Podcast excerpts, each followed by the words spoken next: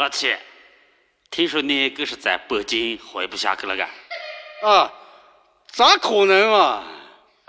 只是北京的空气不好嘛，回我去云南去了。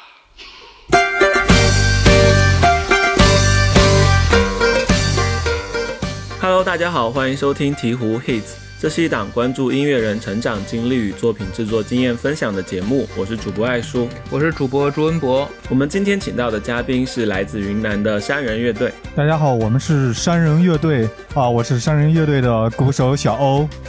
呃，我是主唱曲子涵。呃，我是贝斯阿拉。是民乐手小不点。我是大金乐夏天。呃，山人是一支有着二十多年历史的乐队，他们组建于云南，也是国内最早一批将云南少数民族音乐元素与摇滚乐相融合的音乐人。山人乐队参加过国内外的很多的大型音乐节，他们诙谐幽默的曲风非常受到观众的欢迎。嗯，山人马上要在呃北河三厂牌发行他们的第三张专辑《山道》。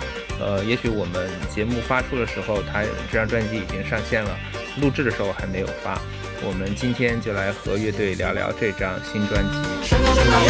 卖肾不够奶粉钱，什么都要学，娃娃要上好学校，还？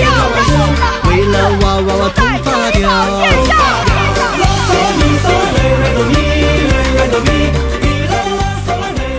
对，你们现在是在哪个城市啊？在昆明对吗？对，我们在昆明呢。现在，对我们看到介绍里面说，你们乐队好像是成立于一九九九年。对，雏形是一九九九年。你们乐队到现在可能有二十多年的历史了。然后这期间，你们乐队的风格有经历过一些什么样的变化？可以跟我们大致的介绍一下吗？最开始可能使用的西洋乐器比较多一点。零三年、零二年，我们开始尝试用那个。加入很多民族乐器，嗯，那那之后呢？就是你们就一直在想要做这种偏民族和呃摇滚相融合的作品吗？那一一开始就是这这个倾向了，因为起这个名字就是这样的想法，呃，只不过开始的时候我们可能更多的是用这个西洋乐器来代替这些民间的东西来做这些，不过就是使用民族乐器是。呃，上台是零二年的 MIDI。你们是呃都是什么民族啊？很想，我其实很想知道，可以给大家介绍一下吗？呃，我是汉族。啊，我也是汉族。呃，我是彝族。我是布依族。我这个族也要说吗？英国族。白白族的。白族的。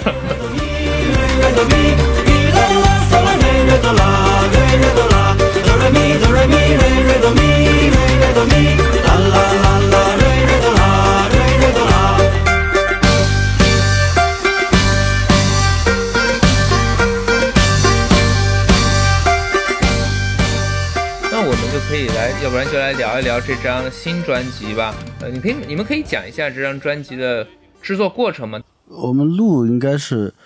两年前，两年多了吧，之前就录好了，缩混花了一段时间，混音混好了，应该是在这个，呃，我看一九年就混好了。对，你们这张新专辑里，我看到他也用到了很多不太熟悉的这些乐器，你们可以给大家介绍一下吗？你们都用到了什么样的乐器？他们都是什么什么民族的乐器？我我用的是，呃，彝族的这个弦子。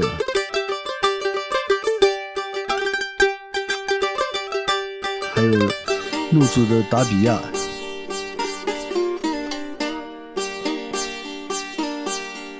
我用的是彝族的小三弦，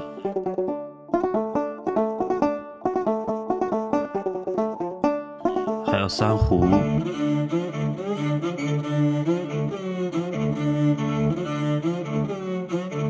呃，还用到了一些笛子。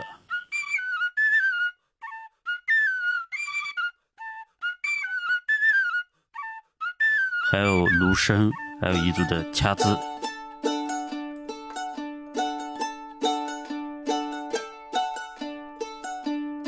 然后我用的更多的好像都都是自己做的一些乐器。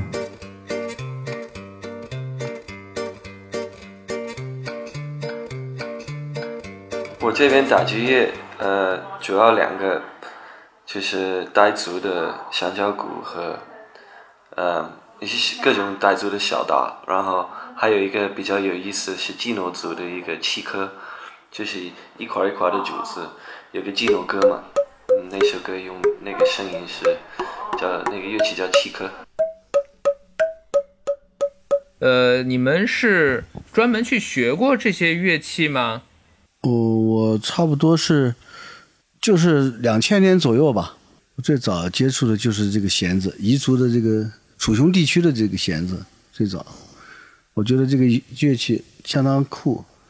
那当时我一直呃在尝试，后面学了那个达比亚是在采风的时候学的，因为我经常去看他们那种广场舞什么的。就是他们那些民族在云南，很多民族他们自会自发的在街上、公园里面去玩然后就跟他们看他们弹，跟他们学。啊，有些时候是在那个采风的过程当中去学。对，所以这些乐器学起来难不难呀？还是有它比较难的这一面。呃，因为每个乐器你深入以后就开始觉得挺难的。最开始的时候，这些民族乐器给人的印象是比较简单。但是你了解以后，你就会发现它有些很多细节是还是比较难的。因为民族乐器像这个弦子是它它的那个装饰音比较多，所以说你要有很多的意识上也要有些改变。然后那个达比亚的话是它有一个呃比较明显的一个分脑的一个一个演奏，因为民间乐器它一般都是在弹唱，然后还还要跳舞一块儿。所以说我们在学的过程当中，他这个过程也是比较不一样。他开始是学跳舞，然后后面学唱歌，然后最后才是学乐器。嗯，嗯，像我呢是呃从小就接触到这些民族音乐，然后真正开始学应该是十几岁的时候，那时候第第一个学的民族乐器就是大三弦。那个十几岁可差不多。都成年了嘛，大家都弹着大三弦去谈恋爱啊，或者这种，然后就开始学弹打三弦，后面就慢慢接触了越来越多的这些民族乐器，然后就一直到现在还是一样的，一样的在学习。对，我记得夏天好像是专门到中国来学的，嗯，我们的打击乐是吗？呃，我来中国之前我有学过的，嗯，但是就是我学过的这些不是云南的呃民族的这些，是西方的，就是也是民族乐器，就呃像非洲鼓啊、拉丁美洲的那边的打击乐，还有小部分的那阿拉伯那些，但是也也就是当地的民族音乐嘛，所以说我来到这。因为同样的那个民族音乐的心情嘛，我发现这边的民族也很多。也有很多有意思的东西。嗯，刚才小不点儿说，呃，会自己做一些乐器。你会做一些什么样的乐器？是弦乐啊，还是打击乐，还是笛子什么的？呃，都做。我我最早做的乐器是非洲鼓，因为那时候特别特别想买一个非洲鼓。嗯，零。零三年左右吧，对，所以所以那时候就买不起，所以就自己开始做乐器。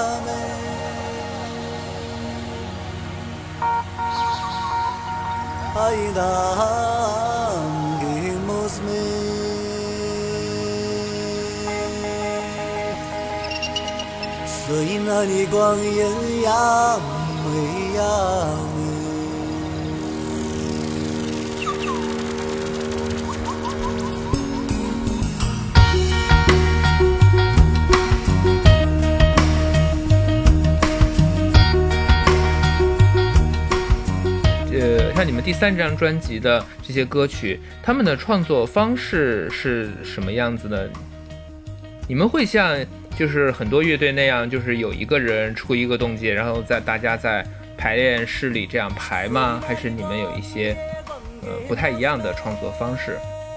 嗯，基本上，呃，有一些歌是我先写好了，然后大家一块儿来排；有一些是就像你说的这种一个动机，然后大家来来出。那这张我们有一些歌是在那个制作的方式做了一些，对，就是先录一轨一轨录进去，然后我们自己听，然后需要加还是减每个声部。嗯，这种方式也也有，嗯。这张专辑是它有两个不同的路子嘛，一个是呃原创音乐，一个是民族音乐，然后创作方式都是不一样的，所以说这个专辑两条腿在走。这张专辑的两种音乐，其实商人一直都在做，然后我觉得就希望比较了解商人的人都会明白这个专辑的意思。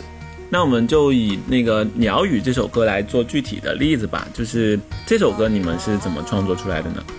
呃，这首歌其实它最开始我是在一个很巧合的一个机会听到了一个佤族女歌手的演唱，它其实是一个呃一个怎么说一个情歌类的一个歌，然后这个我就记下了这个旋律。我是不会不会佤语。但是我又觉得这个歌特别的好听，然后我们我就自己乱唱，就编了一些词，可能谁自己都听不懂的词，这时候就叫鸟语嘛，其实是这么来的。然后后面呢，我们尝试着加了一些其他的东西进去，呃呃，也后面也加了一些就呃就是民民民间歌手的采样。然后现在的这个词呢，现在这个词我看。它的歌词介绍里并没有就是对应到具体的某句话是什么意思，所以现在的这个歌词是有具体含义的吗？民间歌手他们唱的那个词，像那个女生的，它是有含义的。我唱我还是在乱唱，但是我希望表达是那个意思。嗯，但是我之前试过，如果有用汉汉语唱出来的话，特别尴尬。呃，里面有有一些词是民间民间的语言，包括像阿拉念的那个。它是彝族的一个呃，就是一个美好的祈祷的一个一些词。嗯，对，那你每次现场演唱它的时候，它会不一样吗？你的这个歌词唱？呃，现在基本上已经唱唱成习惯了。开始的时候是不一样的，现在我觉得唱的现在已经有点像一个一个什么话了，但其实还是鸟语。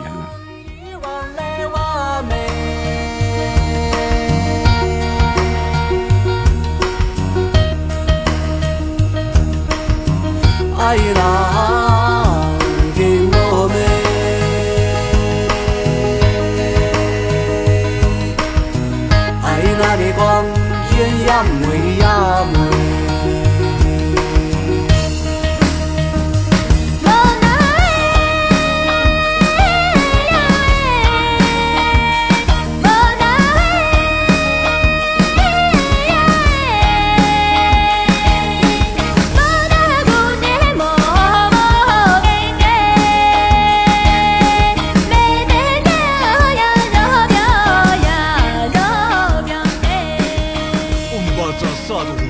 刚才说加了一些就是别的民族的采样，呃，你是会去这样去不同的这些呃少数民族的聚集区、居住区去呃做这样的田野录音吗？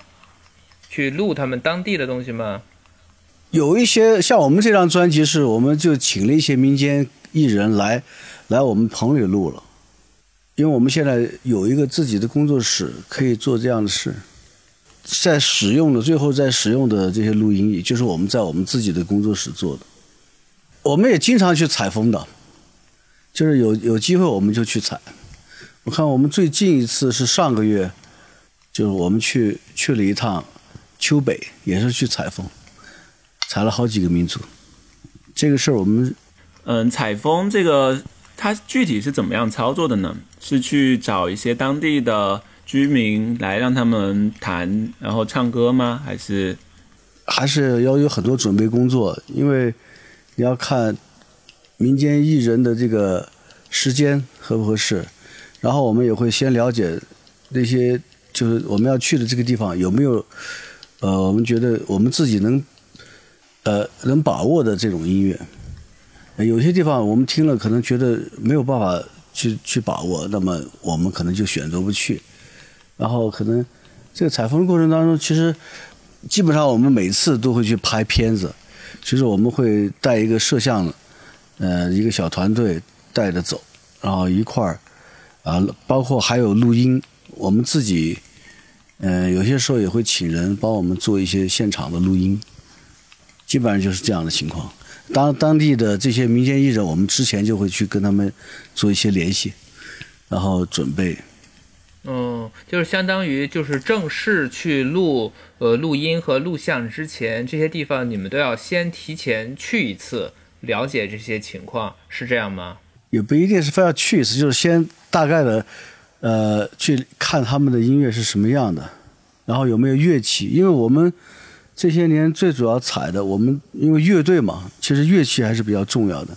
先看他们有什么乐器，然后曲调啊这些，就是因为有一些民间音乐，它其实跟现代音乐那个那个审美差距的还是比较大的。像有一些音乐，我们就没有办法去把握，就像我们去有一年，我记得去了贵州采风，嗯、是去一个苗族地区采风，反排好像是，呃，我们做完这个事情以后，到现在我们都不知道有一个什么东西我们可以把它，呃，真正的去去融合，很难，有些音乐就。而且有些地方不是说去一次，其实我们是去了很很多次。每第一次只是说大概的了解，然后第二次可能深入一点，然后第三次可能又又能获取一些呃呃其他的知识。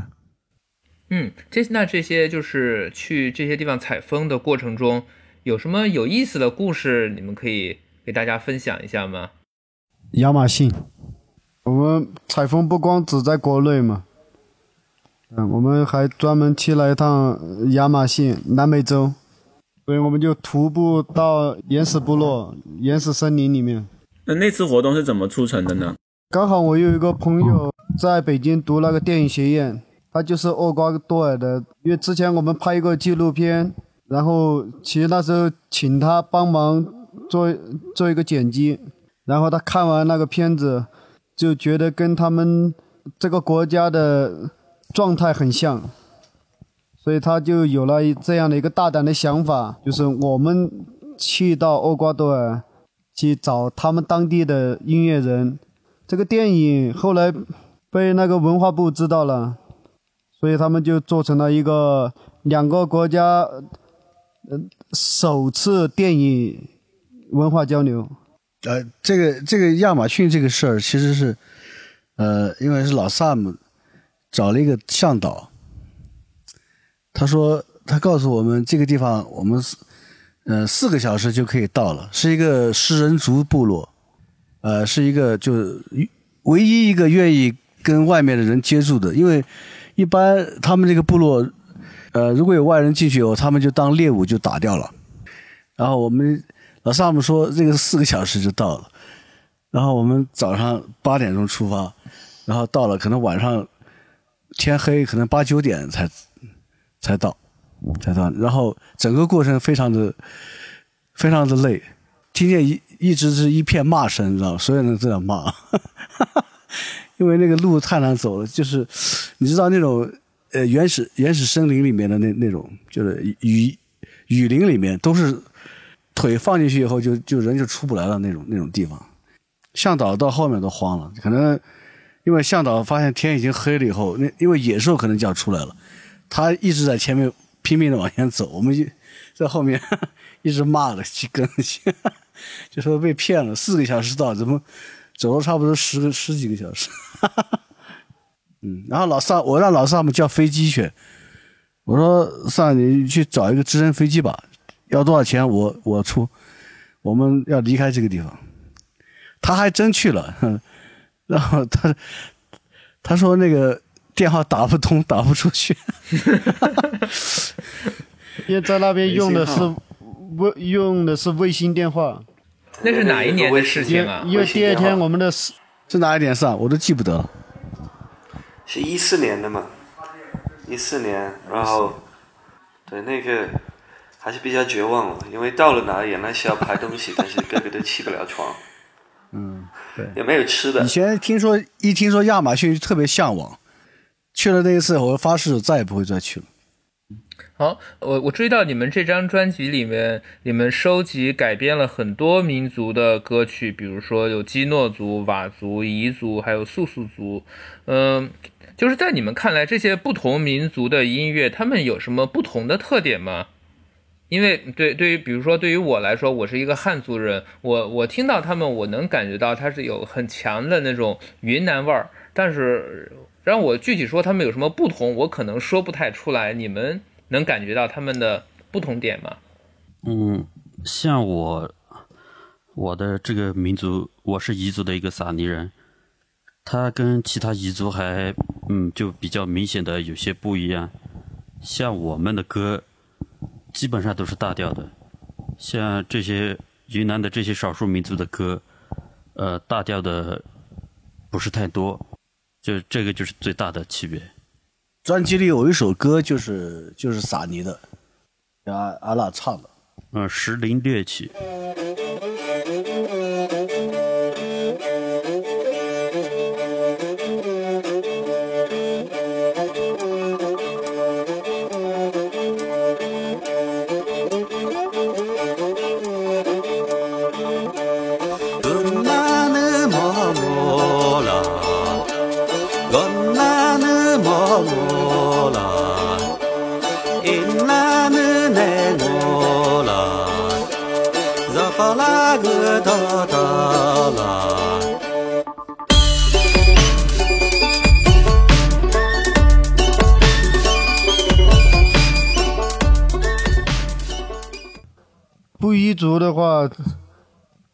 乐其实有点，嗯，类似于壮族，其实有时候跟版纳的一些感觉有点像。它主要是语言，就音乐跟它的语言关系还是很大，嗯。但是在我们在这个专辑里面，就布依族的还没有用上，对。但是我们会有一首傣族味道的歌曲。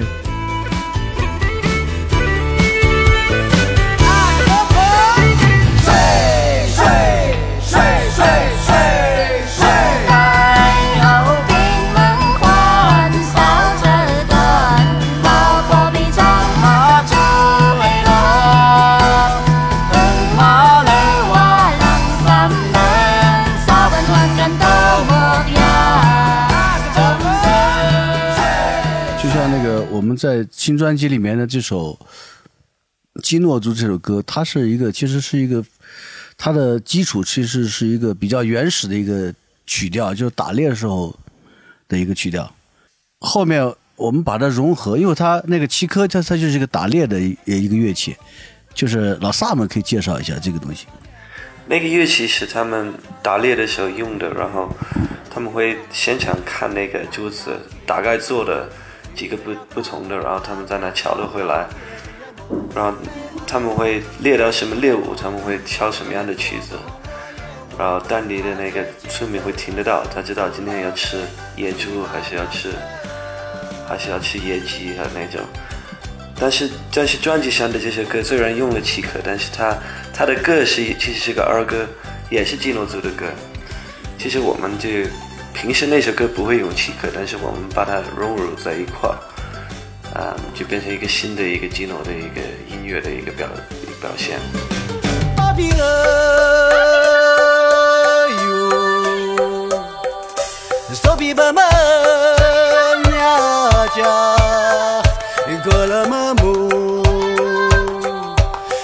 阿哥勒么，阿爸哥过么，阿比阿哥勒么，阿爸哥过么，就是要叫做把妹了，就是要叫做把妹了。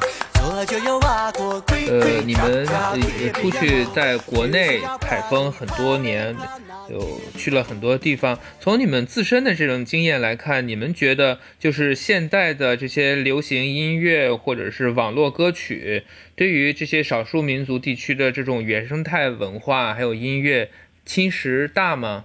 应该说，呃，影响非常大了。民间音乐有个特点就是，呃，他们的这些音乐和生活是基本上是关联在一起的。比如说，呃，在婚丧嫁娶、各种仪式啊，然后田间地头，他们都会有各种不同类型的歌曲。呃，比如说专门有栽秧的歌，专还彝族还有一个鼓叫栽秧鼓，丰收啊或者采茶啊什么是，然后什么割油漆什么的都劳作。然后，比如说结婚啊、谈恋爱啊，都有他各种不同的歌。那是因为现在的生活也跟现在的城市的人也差不多了。以前呢，谈恋爱交流是用对歌的方式是比较多啊，并且就用乐器、乐器演奏啊这些来谈恋爱、来交流。因为他们很多是呃不好不能直接说出来，还是比较有些还是比较传统，就用。用唱歌啊，用乐器来表达，但现在呢，这个呃，没没有这个场景了，就是，当然还有，就说是我在，就是包括在昆明，你还能听到，但是一般都是，呃，我觉得都是四十岁以上的人还会这样去去谈恋爱，他们会在那个公园里面啊，啊，路边啊，山上啊，他们通过唱山歌来交流，还是有，但是现在年轻人基本上。都是用手机了，所以说非常明显，就这些歌就没有人在唱。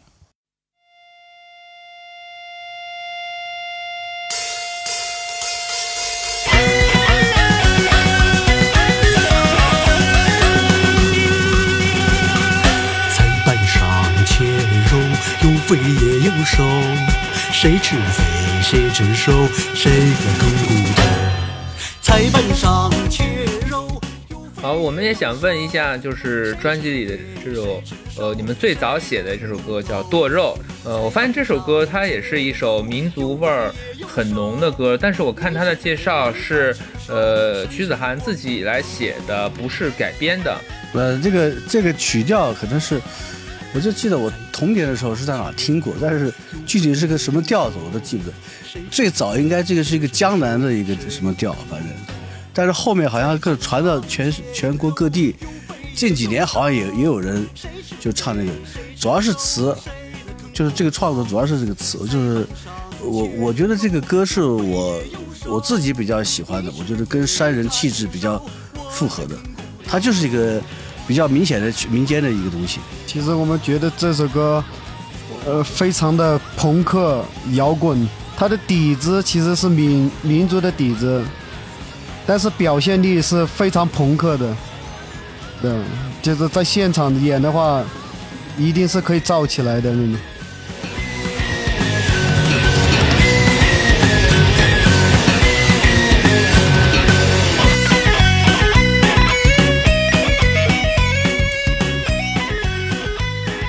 对，那那说说到朋克，其实我们这边也有一个类似这种这种风格融合的问题，因为。呃，我们看到你们的音乐里也有很多一一些关于雷鬼或者 dub 的元素。我们知道，就在这个西南地区，有很多音乐人比较喜欢玩雷鬼，就包括云南的那个 Kava。然后你们觉得这种其中的有有什么共通的因素吗？或者你觉得有什么是一种影响吗？还是说在云南比较流行雷鬼？老老萨们其实可以聊聊，他是比较早的把这个这种音类型音乐带进来的人。我们早期有很多东西是是雷接受雷鬼，但是我们不希望自己固定成一个什么样的模式。云南 reggae 其实它是有差不多二十年的历史，就从开始出现 reggae，我记得我最早跟那个有一有一对那个可能校友也在嘛，我记得我们做了一个 reggae party，呃，然后。还请了两个乐队过来，其中一个是第七天，还有一个盲乐队，好像都是小额大的鼓，我记得。然后从那个时候，这些音乐人开始接触 reggae，我记得李帆特别喜欢，然后包括山人也做了一些尝试，但是那会儿因为不是特别明白 reggae 的意思，就那些尝试也也没有成为一个云南 reggae 这个整体的风格，但是他一直在。传在这个圈子里面在走，大家就觉得 reggae 这个东西比较适合这个地方了。然后后来就是发现，它其实更适合是云南南边的民族音乐，像佤族音乐，啊，特别是佤族，它的本身那他们自己的音乐的节奏非常像 reggae，呃，然后有一个乐队叫那个，嗯，斯冈里，呃，就开始用了比较多的 reggae，然后还有一个三多角，就是广州的，呃，在广州的一个云南人，呃，小道做的一个乐队。那会开始有这个尝试，但是后来这些因素都在，然后后来就出了卡瓦这个队，呃，后面在卡瓦后面有好多 reggae 乐队，有普曼，有呃 MKP 在西蒙，然后有龙舌兰日出啊，类似于这这些乐队，呃，然后跟民族音乐的那个跨界做的越来越合适，后来就成了这个说法叫云南 reggae。嗯，你们的音乐之前在欧洲其实也得到过很多的关注，你们在欧洲的很多国家也演出过。嗯，我发现其实，在欧洲也有很多这种将呃民族音乐和摇滚乐、流行音乐、电子音乐这些融合在一起的这样的音乐人，还有厂牌。就是比如说，在法国就有很多做非洲音乐的这样的音乐人。嗯，你们和这样的呃这种外国同行接触过吗？我我我还挺多的，呃，因为大家都喜欢，其其实就喜欢这种有民民族特色，其实这些乐器都是从土地里面长出来的，所以大家就喜欢这一块的话，其实会有很多的共同语言。这样的人都是多乐器演奏者，所以也会经常做交流。一般那些世界音乐节的，其实这都是个非常大的一个交流的一个平台。呃，把什么国家的人都放到一块儿，然后一起做工作坊，然后一起交流。其实，好多人愿意去的原因，就是因为可以看到很多不同的音乐人。其实世界音乐，它它演出费并不高，平时，它就是靠这个大家爱音乐，然后就是在一块儿去学习、去演、去交流的。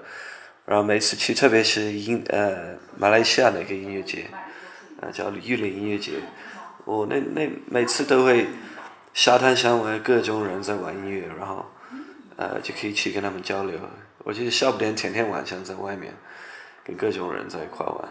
我们所有的其实流行音乐的根源其实也是民族音乐，呃，就包括就现在的流行音乐也是从也是从布鲁斯，这还有林歌啊这些，还有这些民间音乐。就发展出来的，就变成了现在这样的音乐。比如说在东方，其实你说像呃日本的那种三味线，其实很早就有人在就是在做，包括印度的这些各种音乐，很多人在去做。但是中国的这些民间音乐做的人相对少一些吧，嗯，还是一个有很有有非常大可能性的一个地方，嗯。可能可能中国。对民族音乐就不是，包括我们在云南嘛，好多在昆明的人，就其实对民族音乐没有任何的了解，也没去过，也没接触过，也也不感兴趣的，还不用说全国的人，所以说，还可能还存在一些偏见嘛，就觉得，因为这些人都是可能是比较，呃偏僻的或者是呃穷的地方的人在做的音乐，落后，他们就觉得。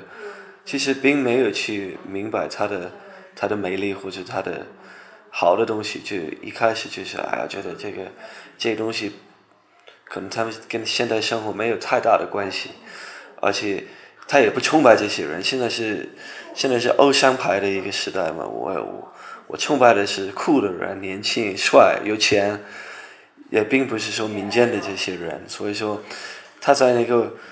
现在潮流还是还是有一些冲突了，别人还没有就是把这东西挖掘出来，把它变成一个时尚或者是酷的一个东西。所以说，山人包括卡瓦这些乐队，他们的他们做的贡献比较大的，就是说让别人觉得这个东西是是比较比较时尚的，或者是比较有意思的，打破一些偏见。嗯，对。那你们觉得说，在你们做这种风格的？音乐的十几年之间，就是大众对于这种音乐的印象或者误会以及偏见，这种有没有什么变化呢？这些年好像也还是有点变了。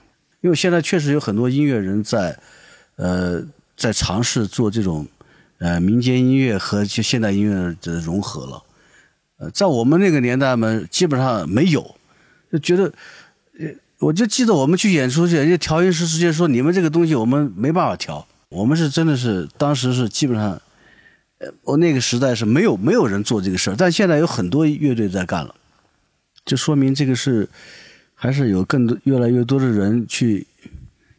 哎，那那少数民族地区他们会有这种，就是把民族真正的这种，就是非常根源的民族元素做成流行音乐的乐队或者音乐人吗？现在其实现在还是很多的，可能更多的是现在他们是用流行音乐的方法，用他们自己的民族的语言在唱。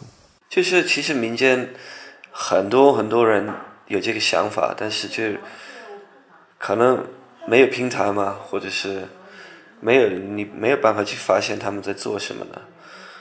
而且也许他们可能对流行音乐可能基础没没那么好，他们做出来的东西可能还没有到那种可以让大家去呃。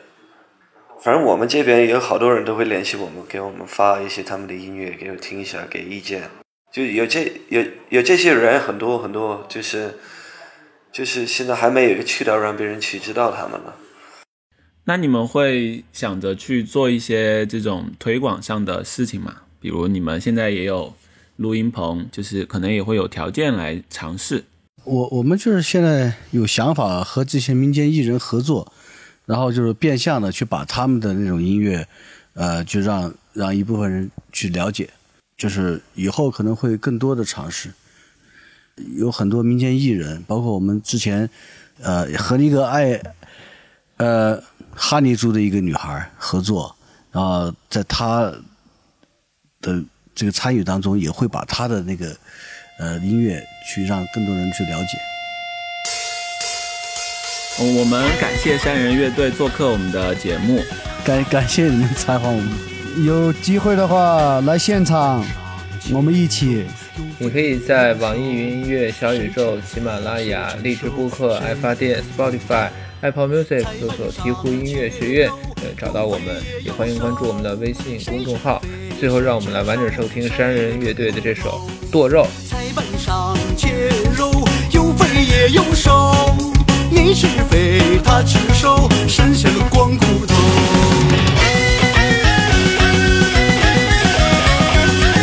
菜板上切肉，有肥也有瘦，谁吃肥谁吃瘦，谁能啃骨头？